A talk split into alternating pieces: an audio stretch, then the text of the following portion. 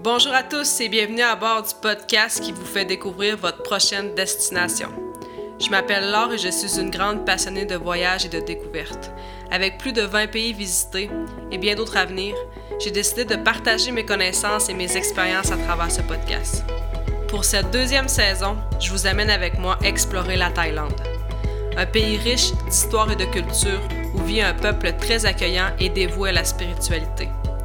Sa gastronomie, son climat tropical, ses villes animées, ses montagnes et ses nombreuses plages vous incitent à venir la découvrir. Le pays du sourire sera assurément vous charmer. À chaque épisode, je vous partage des incontournables à visiter. Mon objectif est de vous aider à vivre une expérience inoubliable en toute liberté. Pour soutenir ce podcast, notez-la avec 5 étoiles et laissez-moi un avis. Merci à vous et bonne écoute.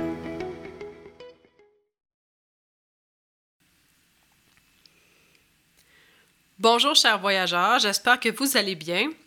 Cette semaine, on poursuit notre mini-série sur l'île de Phuket en Thaïlande. Dans l'épisode d'aujourd'hui, je vous parle du sud-ouest de Phuket où on retrouve les sous-districts de Kata et de Karon, qui sont deux destinations prisées par les voyageurs qui vont sur cette île. Mais avant de vous parler en détail du sujet du jour, je vous rappelle que les notes du podcast d'aujourd'hui sont disponibles sur le blog taprochainedestination.com. Le lien se retrouve dans la description de l'épisode. Et pour soutenir ce podcast et augmenter sa visibilité, je vous invite aussi à vous abonner, à le noter avec un 5 étoiles et à le partager auprès de vous.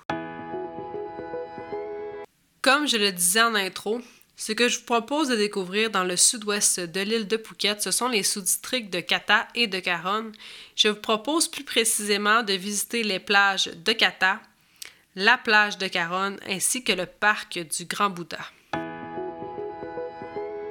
Le secteur de Kata est situé au nord-ouest de Hawaï.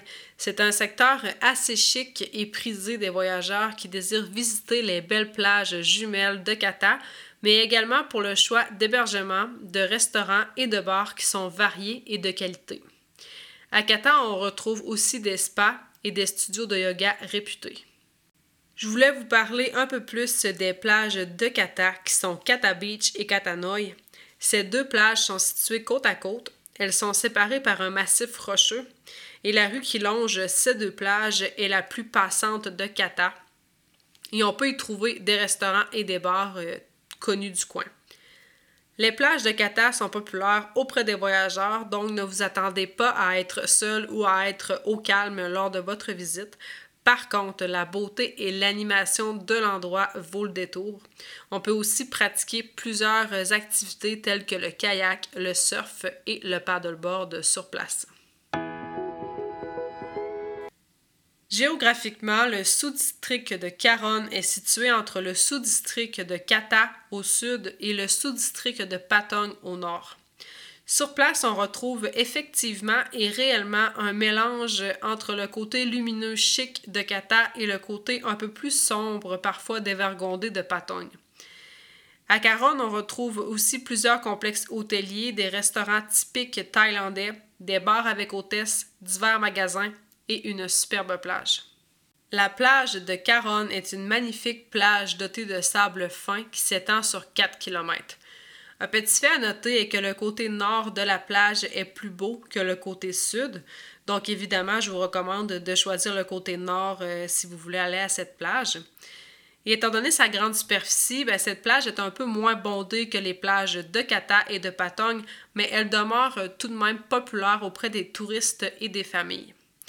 Et en plus, de avril à octobre, en basse saison, la plage de Caronne est vraiment idéale pour pratiquer le surf. On peut euh, soit suivre des cours de surf sur place ou seulement louer une planche pour surfer seul si on a déjà acquis les bases de ce sport. La troisième activité à découvrir dans ces secteurs, c'est le Grand Bouddha. Le Grand Bouddha, ou plus communément appelé en anglais de Big Buddha, est à la fois une immense statue d'albâtre de 45 mètres de haut et un temple bouddhique. Le grand Bouddha est hautement perché sur les collines de Phuket à l'intérieur des terres et la statue est vraiment visible depuis la majorité des endroits de l'île. Et de là-haut, ben, on peut évidemment admirer une magnifique vue sur l'île de Phuket. On voit notamment la baie de Kata, la baie de Caron et les îles nichées dans la baie de Chalong. Il est possible de se rendre au Big Buddha en voiture ou à moto en empruntant le chemin qui sillonne la montagne. Il est également possible d'emprunter un sentier à partir de Caronne pour faire l'ascension de la montagne. La randonnée s'étale sur 5 km aller-retour, donc un 2,5 km à l'aller et un 2,5 km au retour. Et c'est une ascension qui est assez difficile car le terrain est abrupt. Prévoyez partir tôt pour contrer la chaleur du midi et emporter beaucoup d'eau. L'accès au site du Grand Bouddha est gratuit et les heures d'ouverture sont de 6h à 19h tous les jours. Alors voilà, c'est tout pour cet épisode. J'espère qu'il vous a plu. Si vous aimez ce podcast, notez-le avec 5 étoiles sur votre plateforme d'écoute préférée et n'hésitez pas à le partager sur les réseaux sociaux ou auprès de vos proches. Si vous avez envie d'échanger sur des destinations voyage, contactez-moi, ça me fera plaisir de discuter avec vous. Dans la description du podcast, vous pourrez retrouver les liens utiles pour accéder aux notes de cet épisode, découvrir le blog Ta prochaine destination et vous abonner à mes réseaux sociaux pour suivre mes aventures. Je vous remercie pour votre écoute et on se retrouve bientôt pour un tout nouveau podcast.